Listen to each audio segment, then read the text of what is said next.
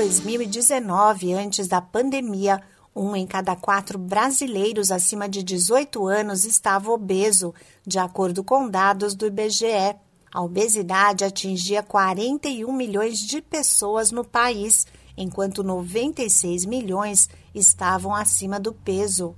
Entre as crianças, o excesso de peso é verificado em uma em cada três, e a previsão da Organização Mundial da Saúde é que até 2025 os casos de sobrepeso e obesidade infantil podem chegar a 25 milhões para promover hábitos saudáveis, reduzir o sedentarismo e o avanço da obesidade entre a população, o Ministério da Saúde lançou há alguns dias um guia de atividade física.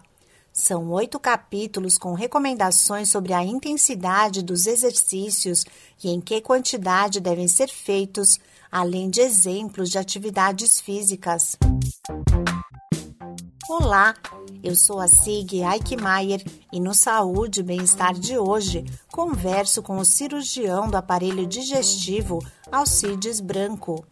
O médico chama a atenção para o crescimento dos casos de obesidade e cita algumas das causas. Tem aumentado muito em todos os lugares. Hoje, a obesidade nós podemos dizer que é uma pandemia.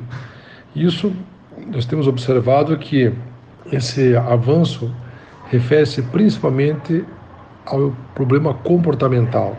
Comportamental eu coloco qualidade alimentar, falta de atividade física, mastigação, pessoas que não têm o hábito de ter uma boa higiene alimentar. Outras situações é a genética, a história familiar, são fatores determinantes para esse aumento e esse avanço da obesidade. O cirurgião do aparelho digestivo Alcides Branco diz que a situação fica ainda mais preocupante quando a gordura se deposita na região da cintura. Essa obesidade visceral, que está relacionado à obesidade com aumento da cintura abdominal, ela contribui muito para várias doenças, doenças crônicas. Entre elas nós temos o diabetes mellitus tipo 2, nós temos o problema da apneia do sono, nós temos o problema do entupimento, as, as arteriopatias, mas talvez hoje uma das que mais acomete seja a hipertensão arterial. E ele pode contribuir nem sempre, sempre somente o peso e altura, mas sim o tipo de obesidade, que é essa obesidade chamada visceral.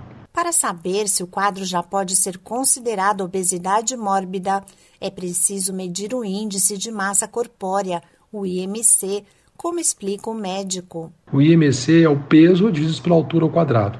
Se esse valor estiver acima de 35, já é considerado uma pessoa obesa mórbida, ou de 30 a 35 com doença metabólica. Quando então nós falamos doença metabólica, relacionamos ao diabetes mellitus tipo 2. O guia de atividade física do Ministério da Saúde será distribuído a profissionais e usuários do programa Academia da Saúde e em centros de reabilitação a população também pode utilizar o material. Basta fazer o download na página do Ministério da Saúde. Esse podcast é uma produção da Rádio 2.